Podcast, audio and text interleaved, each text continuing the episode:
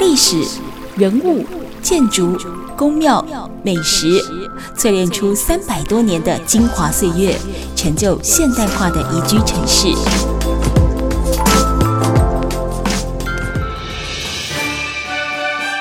走进台中故事馆，处处有惊喜，句句有故事。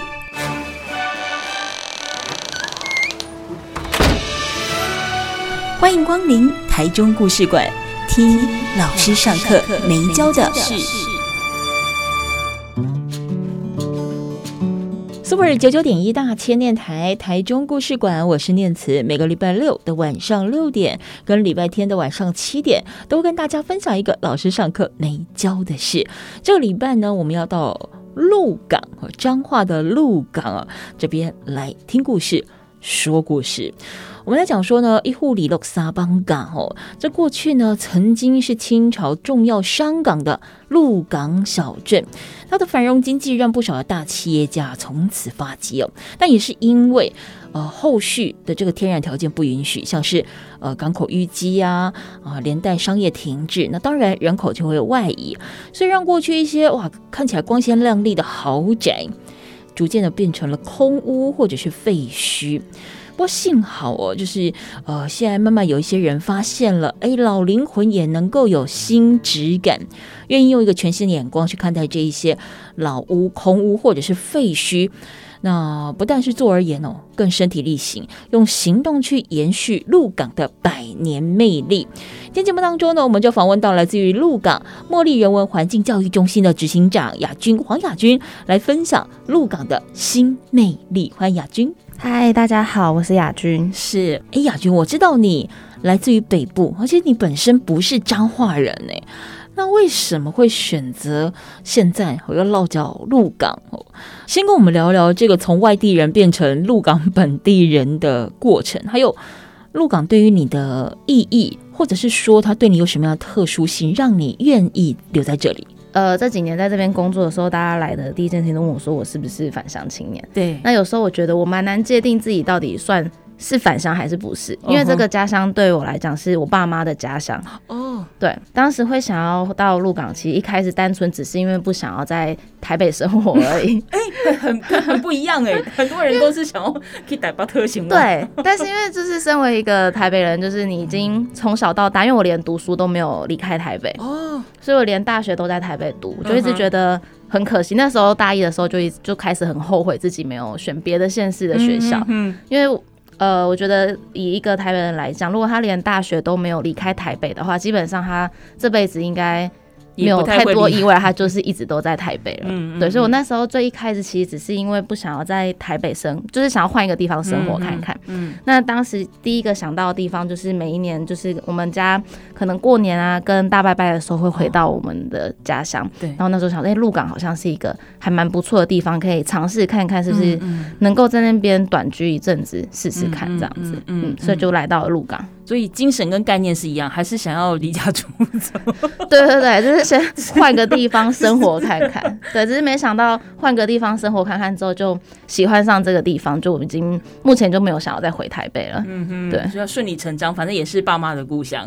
一开始爸妈还蛮反对，我就说，哎，没有，就是他们觉得为什么不在台北就好？因为、嗯、呃，对他们来说，台北的工作。机会比较多，然后资源也比较多，对对，然后再加上我自己其实大学的时候是读法律的哦，所以他们就会一直觉得，哎，干嘛不在台北留下来继续就是读书啊，然后考个律师执照，或者是去考个公务员都好，然后他们觉得应该要留在台北工作会比较好。嗯，但是因为那时候，呃，我当时在想说我要换一个地方生活的时候，其实我有先让自己用两个礼拜的时间去测试自己是不是。适合换一个地方生活哇，你好有规划。就那时候想说，先其实也没有太多的规划，只是那时候就想到这一件事情。Uh huh. 然后，呃，因为这几年台湾的打工换宿的这种方式还蛮流行的。对。Uh. 然后当时我在大学的时候，其实也有做过一次打工换宿，那时候是去恒春。嗯哼。呃，这次在想说要换一个地方生活的时候，第一个想到的方式也是透过打工换宿，因为打工换宿基本上你就有两个礼拜到一个月的时间是可以。不用有太多负担，你只要简单的帮他们做一下整理的工作，你就可以在那边换一个地方稍微住一下这样子。所以我就透过打工换宿的方式，先到鹿港来。那刚当时刚好就是在我们团队，因为我们团队一直都有试出像这样子的方式，所以我们那时候就是透过这方式进到团队，先去认识这个团队跟认识鹿港，然后也顺便确定自己是真的可以在。鹿港待下来，因为那时候我一开始跟大家讲说我想要离开台北生活看看的时候，其实身边的朋友都蛮惊讶的，尤其是像我自己，呃，大学的时候有很多也是就是可能云林啊、彰化这边的朋友，他们上去台北读书，他们就会觉得，哎。为什么要去彰化？可是你好歹可能也是这比较大一点的目标都市，比如说你要么你是跟台中或高雄什么，至少不会跟台北的生活的状态差太远。对，那时候他们就不然是就是我爸妈或者是我的朋友都会觉得。你在台北已经这么方便、这么便利、这么习惯了，那、嗯、你到时候到那地方去会不会不习不适应？嗯嗯。虽然我一开始自己就觉得应该也还好吧，因为我觉得我的物质欲望没有那么高。嗯嗯。所以我想说，但是还是想说试试看嘛，不要到时候就是贸然的找了一份工作，然后最后又辞职。嗯。所以就透过这样的方式，先去测试自己是不是真的适合这个地方，以及。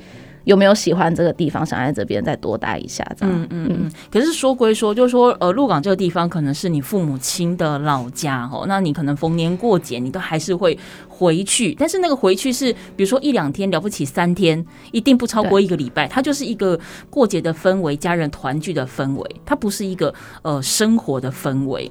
对对，过去回去都比较偏向是，因为在台北可能要读书啊，然后有一些打工或什么，就是在会觉得很烦，所以那时候跟爸妈回去家乡的时候，就会觉得啊，是一个放假的概念。对，但现在已经不一样，现在就是我现在就是从台就去回到台北，然后再要回到鹿港的时候，就觉得哦，我要回去工作了，心态完全不一样。对，心态已经完全不一样了。嗯嗯。但是我觉得呃，可以知道自己其实还是相较于。台北比较喜欢鹿港的，嗯，原因是因为我发现过去我在就是可能回到阿妈家度完假之后，要回台北的时候会觉得非常的痛苦，嗯哼，但现在已经不，但现在这样子回到鹿港要去工作的这段路程上，我会觉得，哎、欸。是会开始期待我还可以继续做些什么事情，嗯，对对，我觉得那心态还是不太一样的。你已经从外地人变成本地人的概念了，对不对？对，因为我其实也已经在这边工作了将近五年的时间，嗯嗯嗯嗯，所以其实在这一个过程当中，就是说，呃，你从过去是过节的形态回到了鹿港，跟现在其实你已经是鹿港本地人的概念。虽然说你是工作在那边，对，所以因此也住在那边，嗯，但是其实你整个生活形态跟步调跟情绪，其实已经是呼吸着鹿港的空气了。呃，对，这前后对你来讲，你看待鹿港这个地方变化是什么？嗯，其实我以前对，虽然说每个就是每一年都会有两到三次的机会可以回到鹿港，嗯嗯，但是我过去对鹿港的认识程度非常的少，就是一般的观光客。对，因为我觉得这是一件很有趣的事，因为对于我们阿妈家的人来讲，我们是客人。就是回来嘛，就是难得回来这边，所以他们不会特别让你待在鹿港，对，多过几天。他们就我们回来之后，我们就说，哎，那我们一起去台中玩，然后去高雄玩，去哪里玩？反正是。回来这边之后，我们就又会到下一个地点去旅游，然后会自己在鹿港逛。可能他们也是带我们去一些他们觉得比较知名的景点，所以像我们可能通常都会去天后宫拜拜，嗯，然后老街逛一下，嗯，就结束了。对，所以在我开始真的开始做这一份在鹿港工作之前，对，就是其实我的对于鹿港的认识就也只有天后宫跟老街，我甚至连龙山寺都没有去过。对，所以反而是到了工作之后，我才真的开始有认。是鹿港对的更多的东西，因为过去就真的是一般，甚至比说明比一般观光客认识的还要少。嗯，那你的父母亲，因为毕竟他们老家有曾经跟你聊过，就是说他们以前小时候的记忆或者是印象吗？会稍微说，但是他们其实对于鹿港的记忆已经没有那么多那么深刻了，因为他们都还因为过去他们就我我爸妈他们都是家里比较多小孩的，对对。然后他们都还家境都还蛮辛苦的，嗯、所以他们像我爸爸是国中就到台北去工作，嗯、然后我妈妈是在国小毕业他就去台中工作了，嗯、所以他们其实留在鹿港的时间还蛮短暂的。嗯嗯嗯，嗯，然后再加上变化其实蛮大的，嗯嗯，对他们最大就哎，这以前这边好像是什么，现在好像不见了，嗯哼，对对对，嗯哼，就比较多的是变化。其实那个记忆也想也反而没有像我们想象的那么的深刻，对不对？对，嗯哼，就他们待的时间，也许我很快就会超过他们了，就搞不好讲到鹿港，你比他们两个还熟。对，大家也提到一个点，就是说现在很多的呃观光客，或者是说搞不好就连在地的人，吼，对于鹿港的印象可能天后宫。哦，龙山寺，再不然就是老街，或者是你问他哪里好吃，嗯，他的反应都会比告诉你哪里好玩来得更快，或者是又更直接。嗯、可是其实像我刚才节目一开始就讲，就是说，呃，鹿港在这几年当中，在一些公司部门和的一个合作，或者是说，呃，有一些的这温室工作团体，包含像亚军也是，在整个呃鹿港的这个我们讲文艺复兴 再造的过程里面，其实我们讲的老厝哦是一个很。重要的重点，因为鹿港的老厝的密度其实是颇高，因为它地不大，单元数量多，所以密度感觉就很高。你三步一间，五步一间，嗯哦，那是不是也先请亚军跟我们稍微聊一下，就是说目前整个呃鹿港的，比如说这样的一个空屋或老厝的一个状况？好，其实以鹿港来讲。呃，它会这么大量的密集的老房子存在那边，其实跟它过去的发展史是有关系的。嗯嗯，就是我们之前有稍微做过一个简单的调查，就是大概去观察一下鹿港目前就是大概还存有多少间老房子。嗯嗯嗯。那我们初估下来是有四千多栋的老房子，这么多哎，很多。它其实很很大量。对。但是空屋也很多，至少十趴以上都是空屋。嗯哼。对。呃，其实它跟鹿港过去发展很大的关系是。呃，我们都刚一开节目一开始有讲到，我们是一府二鹿三艋舺嘛，嗯、那我们是二鹿的地位。对，那呃，在过去港口贸易时期的时候，其实我们是非常兴盛的一个地方。嗯嗯。但是在港口淤积跟后期的一些政治中心的转移，嗯的状况下，因为后来政治中心其实就往台北跟台中去做移动了。对。那鹿港就已经不再是重点区域。嗯，嗯，嗯。那这样子的转移导致鹿港它非常快速的没落。嗯，嗯。但这个没落，我们会讲它没落的这段时期，有点像是被冰封的。时间，嗯就人口大量的离开这个地方去工作，所以一个时空停滞。对，它就是处于一个时空停滞的状态下，因为像鹿港也没有什么比较大的交通建设进去嘛，所以。呃，人口离开之后，这些房子就被留下来了。就大家对于鹿港没有想到它可以发展什么，或者是可以进行什么样的开发。嗯、那也是因为这样子，所以我们的鹿港目前还保有非常多就是清朝时期或者是日治时期的房子，是因为没有开发的关系。就是它过去失去了一个开发的机会，嗯，所以它就等于被停滞在那个时空里面。嗯嗯，那是到后来近几。就是近十年才开始又比较蓬勃的开始有人进到那个地方，想要去做一些不同的尝试，这样子。嗯嗯嗯。好，我们今天节目现场呢，访问到的是鹿港茉莉人文环境教育中心的执行长亚军哦，来跟我们分享呢鹿港的新魅力。那么在这个阶段，其实我们聊到的，其实你沿着鹿港老街的个红砖啊、曲巷啊往前走哦，有很多点点啊在叠呀，那但是。不说话，却满载了鹿港历史的这些老屋啊、空屋，甚至有可能是废墟哦，是这几年地方文史或观光复兴的一个重点之一。那么接下来下个阶段，我们再请亚军呢陆续跟我们做分享哦。这一些曾经是地方繁荣的记忆，但是为什么到现在消失的速度会这么快？它难道没有办法跟地方的经济繁荣一起并存吗？台中故事馆，我们待会回来。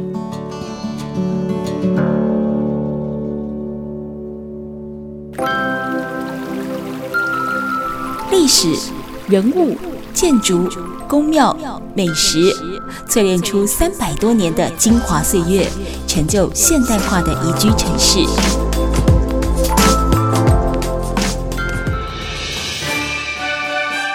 走进台中故事馆，处处有惊喜，句句有故事。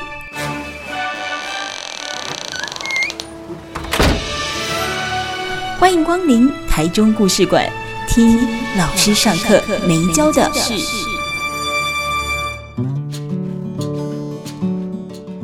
台中故事馆，我是念慈。节目现场呢，还有鹿港茉莉人文环境教育中心的执行长雅君黄雅君来跟我分享鹿港的新魅力哦。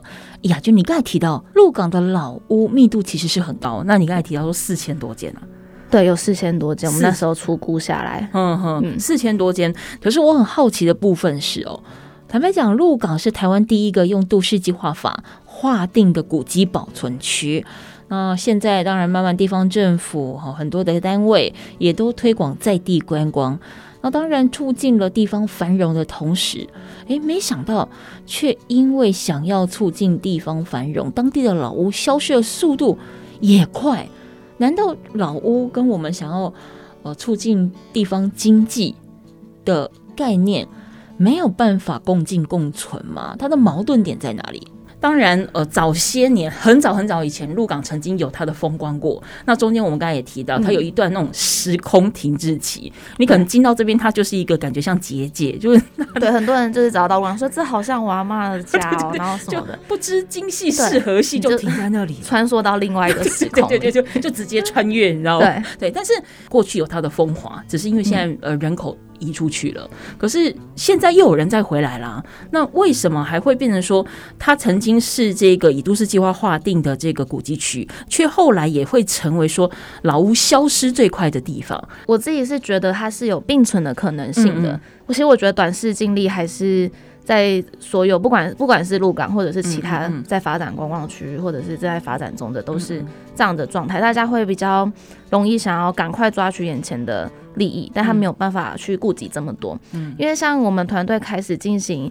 刚才有讲到我是环境教育中心嘛，那其实我们团队有一个更大的团队，主要是在做老屋修缮这一块。对，那当时会进行做老屋修缮这一件事情，其实也是因为我们发现老屋在拆除的速度太快，在它发展之后，嗯、其实鹿港从二零一二年就是台湾的农年灯会之后，嗯、它其实就开始往上坡走了。嗯，就是包含后期还有出现一些像是鹿港国家历史风景区这样子比较大的政策进来，其实都带着鹿港一直在往上，嗯、就是更多的开发资源进来。对，但在这个过程中，其实出现一件很吊诡的事情，就是其实从二零一二年大家因为农年灯会的关系来到鹿港看之后，就发现，哎、欸，原来鹿港是一个还还保有这么多古朴风味的一个地方，所以非常大量的游客想要进到这个地方来玩。但是游客进来之后，商人就来了嘛。那他们会开始想要找一个地方去经营他们的店铺，所以他们加上那当时其实鹿港非常多的房子，就是我刚才讲的，因为人离开了，它空在那边。但是这个空的时间，它可能有几十年。嗯嗯。所以房子基本上都坏的差不多了。对。那呃，这些新的事业想要进到这个小镇的时候，他们其实他们的方式会比较偏向把房子拆掉。嗯哼。因为修房子太耗时间了。就是你必须要花非常多的心力去理解它过去是怎么建造的，嗯、那包含你还要找到愿意进到老房子修缮的师傅，嗯、这我觉得这点是最困难的。工法那些其实都有些问题，对不对？就是工法还还还可以努力去找出来，嗯、但是有没有师傅愿意进去修，就是一个对我们来讲现在最大的困扰。为什么是没有会修这一类房子的师傅，还是说没有人愿意？去修这个太好，还是有会修的人。嗯嗯，呃，应该说做新房子跟修老房子，大部分的师傅会选择做新房子，嗯、因为。就像一个空白，就是你重新做一个东西，对我们来讲比较简单。嗯嗯、但是你要去修别人做过的东西，嗯、其实对他们来讲是比较帮手帮脚、帮手帮脚。然后再加上他需要去就是符合这个老房子，他、还是要维持他的样貌。嗯，对师傅来讲，他们最常说他们觉得美猴。嗯、然后这样我们是修补嘛，所以它不会是很多都是大面积，它可能是一小块，可能某某一个屋顶的某一个区域去做修补而已。嗯嗯、但他们过去的习惯就是做整片的屋顶。对，那对他们来讲，就会觉得他们花了这个时间跟他。他的金钱的成本比是不符合比例的。嗯、我开赶快的吸干，我可能这冷冻。对对对，然后还有一个部分是第一，就是最一开始进到工地里面的，进到老房子里面的师傅也很难找，嗯、就第一批进去，不管是做拆除清运啊，嗯、或者是基本的结构的。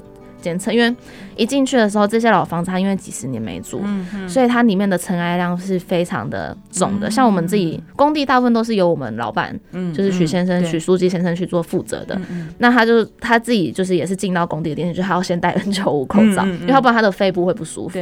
然后在这样进去的时候，你其实不知道这些老房子的木梁啊，或者是砖墙什么时候会掉下来，锈蚀啊什么的。对对，因为像呃前两年我们有一间房子在整理的时候，我们那时候想说在整理之前可以先办一个展览，让大家先认识这间房子。嗯嗯。然后我们就在外围的区域办了一个小小的展览。然后那时候在布展的时候，对，我们就不小心拉到一条线，然后然后那个就是上面的就是碎砖就全部砰砰砰掉下来。超可怕的，就是一瞬间就觉得哇，这真的蛮危险。因为以前就常常听我们老板说，他觉得师傅很难找，嗯，但因为我们没有亲身经历过，嗯，因为我们通常都是去帮他们做记录、拍照，不是亲自去做的，做的都还是我们老板。然后那天之后就觉得好啦，真的好辛苦，很恐怖。嗯嗯对，然后就是修老房子不容易的关系。对，所以其实通常呃要新进来的店家，他们还是会选择比较快速的方式。嗯，因为其实你把它拆掉盖一间，可能比你修一栋还要快。然后你还可以依照你想要的格局去做。嗯，因为其实老房子某一些格局对于现在的商业使用是没有那么合适的。嗯，对，所以就是会出现这样子的状况。嗯，但是呃在这几年。呃，因为太多的不管是计划案的进来，像我刚才有讲到鹿港国家历史风景区，其实当时中央就说他们要投六十几亿的钱进到这个地方嘛。但我觉得他在就是一个经济自由的市场之下就是这样，当中央说他要投很多钱的时候，民间就会投更多钱进来去做发展跟炒那个土地的价值嘛。对，所以当你的土地变贵了，其实在，在尤其在鹿港，其实大部分是卖地送屋的概念。就我们的房子不一定有登记哦，因为我们房子太旧了。我们的房子大概都有两百年的历史，两百年以上的历史。它可能好几代。对，他们不一定在房子存在于我们的户政系统之前。对，所以当这些系统建立之后，如果这些屋主他们没有去做保存登记的话，那基本上这房子就是幽灵房子，就跟幽灵人口的概念有点像。所以很多我们在鹿港进行这些买卖的时候，他们其实是买那块地，然后房子顺便送给他。嗯哼，对，所以。呃，然后这个房子送给他的状态下，他们也会出现。刚才有讲到，可能一间房子它会有好几代对经过了嘛？那加上没有明确的所有权登记，所以对于所有人、所有家族的后代来讲，嗯、那个都是他们的房子。嗯，所以有些人反而他会，有些他其实是后代自己去把整个产权处理干净了，但是房子没有，所以他们反而会开始担心说：诶，那我这样子把它修好，那其他人会不会出来主张他想要？使用，嗯嗯，所以后来他们就会把房子干脆还是拆掉，然后重新盖一栋，它就可以取得比较完整干净的所有权。对对对，所以这其实是因为在这些过程中盖的嘛，对，嗯嗯，所以就会出现不同的原因，导致我们的老房子就是消失的很快，然后加上土地涨了，所以。呃，大家都像呃，鹿港目前呢、啊，嗯、就是我们知道中山路就是进到鹿港最主要那条街道嘛，嗯嗯，每一栋房子基本上都要三千万以上了，哦，就是非常的贵，哇塞，而且可能还是破房子，就是它还没有修的，嗯、就是没有屋顶的房子，对，但就是地段好，嗯、然后像我们的呃，目前比较外围的，就是复兴路那边的住宅区，它可能也是要三千万、两三千万都要了，嗯、所以其实鹿港现在的房价。非常的高，地价也是，嗯，所以就是这些涨这么涨这么快，没有了，就是通常屋主很难不心动，加上他如果没在使用那边，他很难不心动就把它卖掉。那新接手的人，他可能对于老房子没有没有太大的概念啊，或者是这毕竟不是他们家的房子，那没有情感的连接之下，他想要拆除其实也是非常容易的事情。嗯那我刚才会讲到说，这过程有点吊诡是。呃，这些新的商业进到这个空，进到小镇的这个空间的时候，其实我们知道小镇会吸引大家进去里面玩的原因，是因为它还保有非常大量古朴的风貌。嗯、对，但是这些新的商业进来的时候，他们会把这些古朴的风貌杀掉，嗯，然后进到他们自己新的就是空间里面，因为他们会希望让客人有一个很干净、很舒适的空间。嗯嗯。可是这个过程就会变成，你明明是靠这个吸引人来的，但是你却在慢慢的把你古朴风貌。一点一点的减掉，所以有时候我们就会笑说，就是鹿港国家历史风景区未来就只变成鹿港国家风景区，没有历史，历史会不见。嗯，对，但。这个就又很难避免，因为其实因为量大的关系，然后人会出现一种很奇怪的心态，是反正很多，所以拆我这一间，不差我这一间，对，不差我这一间，四千多间嘛，对，对，而且他们会觉得，你看我如果盖一个很新的房子在这个地方，然后我再盖高一点，嗯，那大家客人进来不就是可以从我的房子去俯瞰这么漂亮的景色吗？超好，对，殊不知你这么想，隔壁邻居也这么想，其实大家都会这么想，但最后所以导致鹿港现在拆除的速度非常快，就是一年就可能三四十栋，嗯，在拆除，我们每次。每个礼拜出去，我现在自己习惯是在走路，就是在鹿港工作啊，或者是行走的时候，我每天会走不同的路，嗯，目的就是去看去盘点吗？盘点下就是我常常看到那几间房子还在不在？对，因为常常有时候换一条路走，就哎，等下那间房子怎么不见了？嗯，就是在鹿港是一直持续发生，就算我们现在正在努力的去推这件事情，它还是没有办法完全停止，因为毕竟。呃，经济自由的市场下，这些开发的状态是你很难完全去避免的。嗯嗯嗯嗯。听亚军讲这些东西的时候，当然鹿港离我们很近，你台中过去的话，大概四十分钟左右的一个路程，其实是非常亲民的路线。我们在去的时候，通常还是以一个观光客的心态去走马看花，你很难去定着在那边去了解它所有的风貌跟它的故事。待会下一个阶段回来再继续请教亚军哦，因为像刚才他提到了很多的这个老屋保存。呃，它就是一个正反两方的立论，然后就说，比如说在亚军呃，或者说在在地的文史工作者，他们的这一个方面，他们希望让这个鹿港历史 园区，它还可以保有历史的一个成分，因为它毕竟就是一个吸引人来的呃元素之一哦。但是在另外一方面，他也不是认为说历史不重要，嗯，但是有比历史更重要的事情在他们的眼前。刚才雅君提到四千多户的老厝，对，好。我们该怎么样的去判断或取舍？呃，我要先行去保存哪一些的老屋？哦，它的标准是什么？是所有老屋一应俱全都希望被保留，还是说有没有哪一些在鹿港方面希望能够抢先呃留下它的？而它背后意义是什么？我们待会下一个阶段回来继续聊。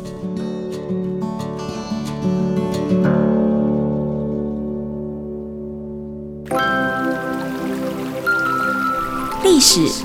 人物、建筑、宫庙、美食，淬炼出三百多年的精华岁月，成就现代化的宜居城市。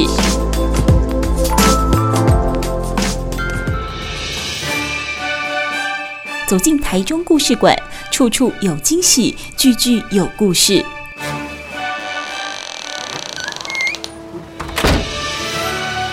欢迎光临台中故事馆。一老师上课没教的事。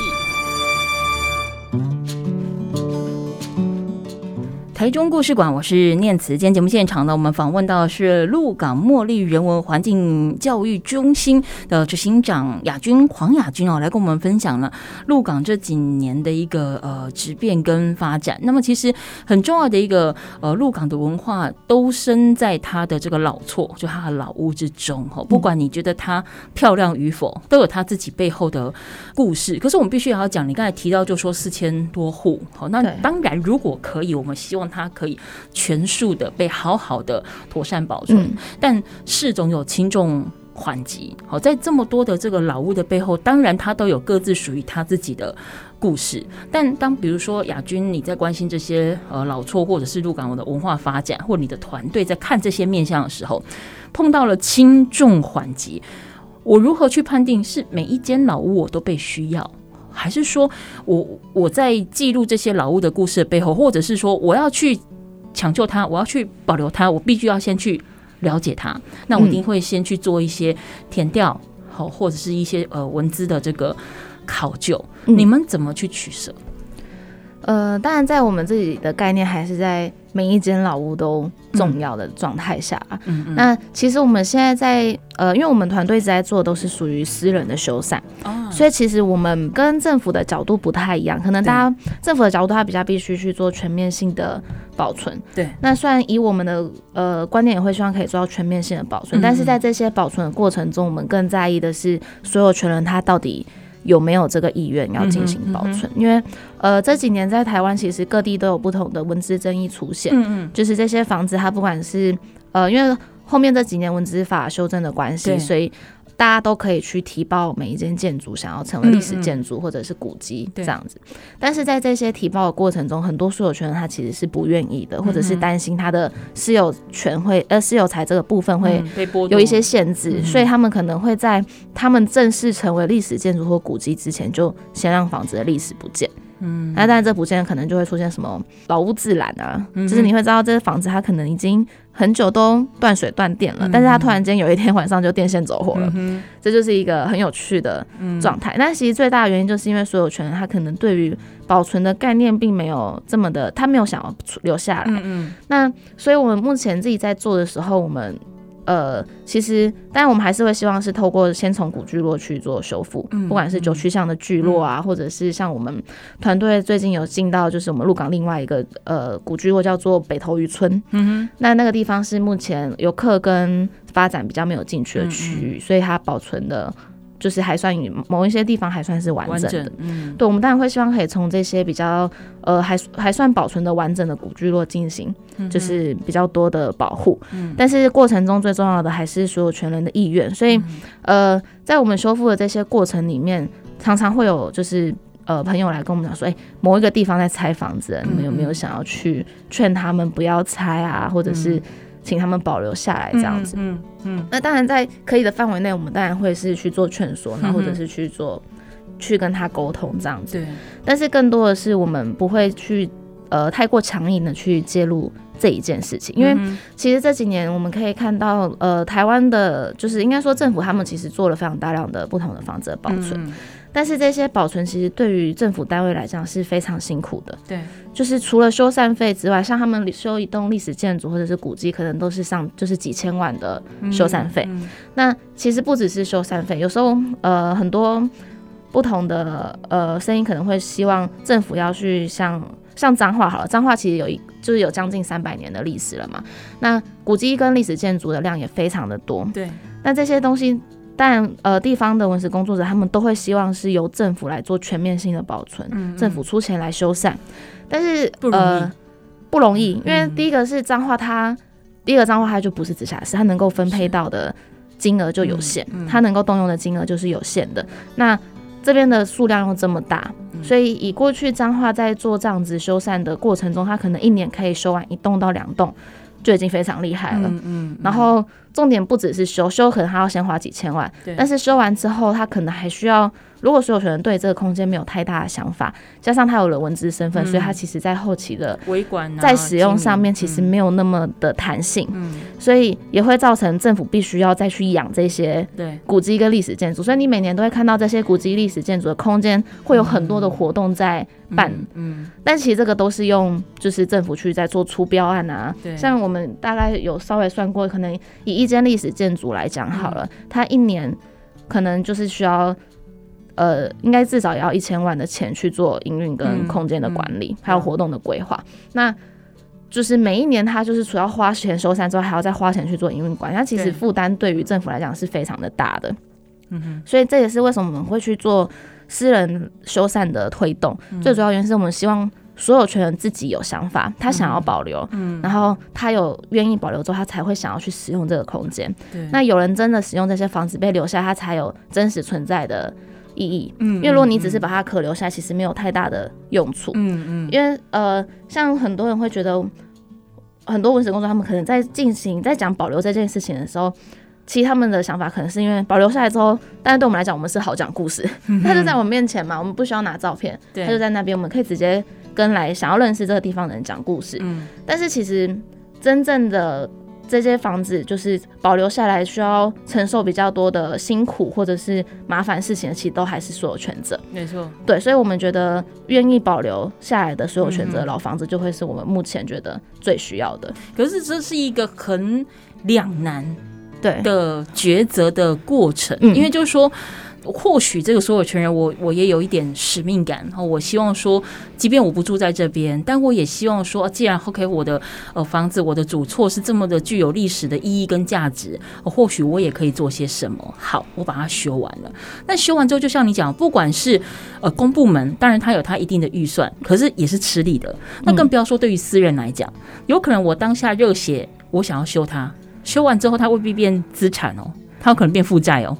对，所以这个也是我们在进行私人修缮的时候最重要的一件事情，就是刚才有讲到，呃，我自己会觉得开发跟就是老屋的保存这件事情是可以并行的，是我们会开始慢慢找到他们可以进行的方式，因为像呃，我们团队做老屋修缮这件事情已经八年的时间了，那在最一开始我们第一。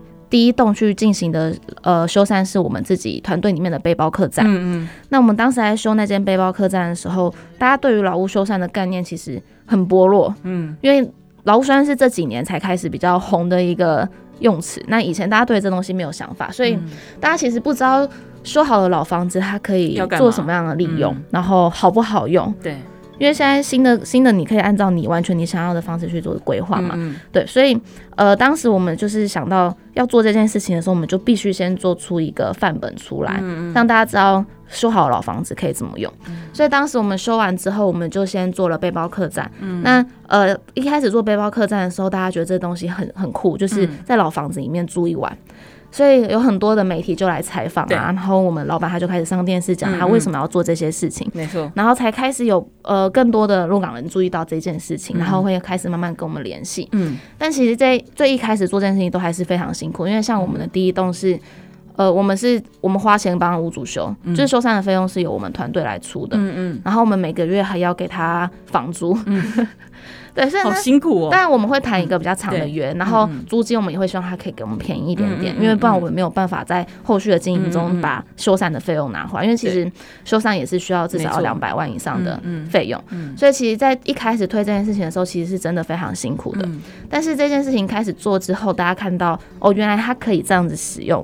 呃，原本拥有这些老屋的屋主，他们就会开始行动，他的房子可以做什么？嗯，然后加上我们其实，我们虽然不会很强制的去跟大家讲说，我们不会一直用感情面的诉求去告诉大家要把房子保留下来，嗯、但感情面的诉求是重要的，所以我们才必须做文化推广啊，嗯、跟保存的这一个教育。嗯，但是呃，还有另外一个更重要的部分是，你必须让他们知道。房子是有商业使用可能性的，这些老房子，嗯嗯嗯、像我们常常就是很多人会问我们说，哎、欸，你们怎么去跟大家论述说老房子跟新房子哪一个好？嗯、对，那我们就会跟他说。这就跟黑猫白猫哪一只猫好的概念是一样的，会抓会抓老鼠的就是好猫，是，所以会赚钱的房子它就会是好房子，对所有权人来讲就是这样子，所以我们必须在所有修缮好的房子里面去给它一个新的商业使用方式，嗯嗯，那当这个新的商业使用方式能够为这个屋主带来钱的时候，嗯，那它就会就是有用的。它就会是有用的。那更多人看到这个有用的房子出现之后，他就会想要去保存自己的房子，变成有用的。嗯嗯，对，所以这是我们在呃，在推动的时候，很重要的一个方式就是一定要导入新的商业模式，进到这样子老旧的房子里面。嗯嗯嗯，好，节目当中呢，我们访问到的是来自于鹿港茉莉人文环境教育中心的执行长亚军黄亚军，来跟我们分享鹿港的新魅力。待会下一个阶段回来，我们继续聊。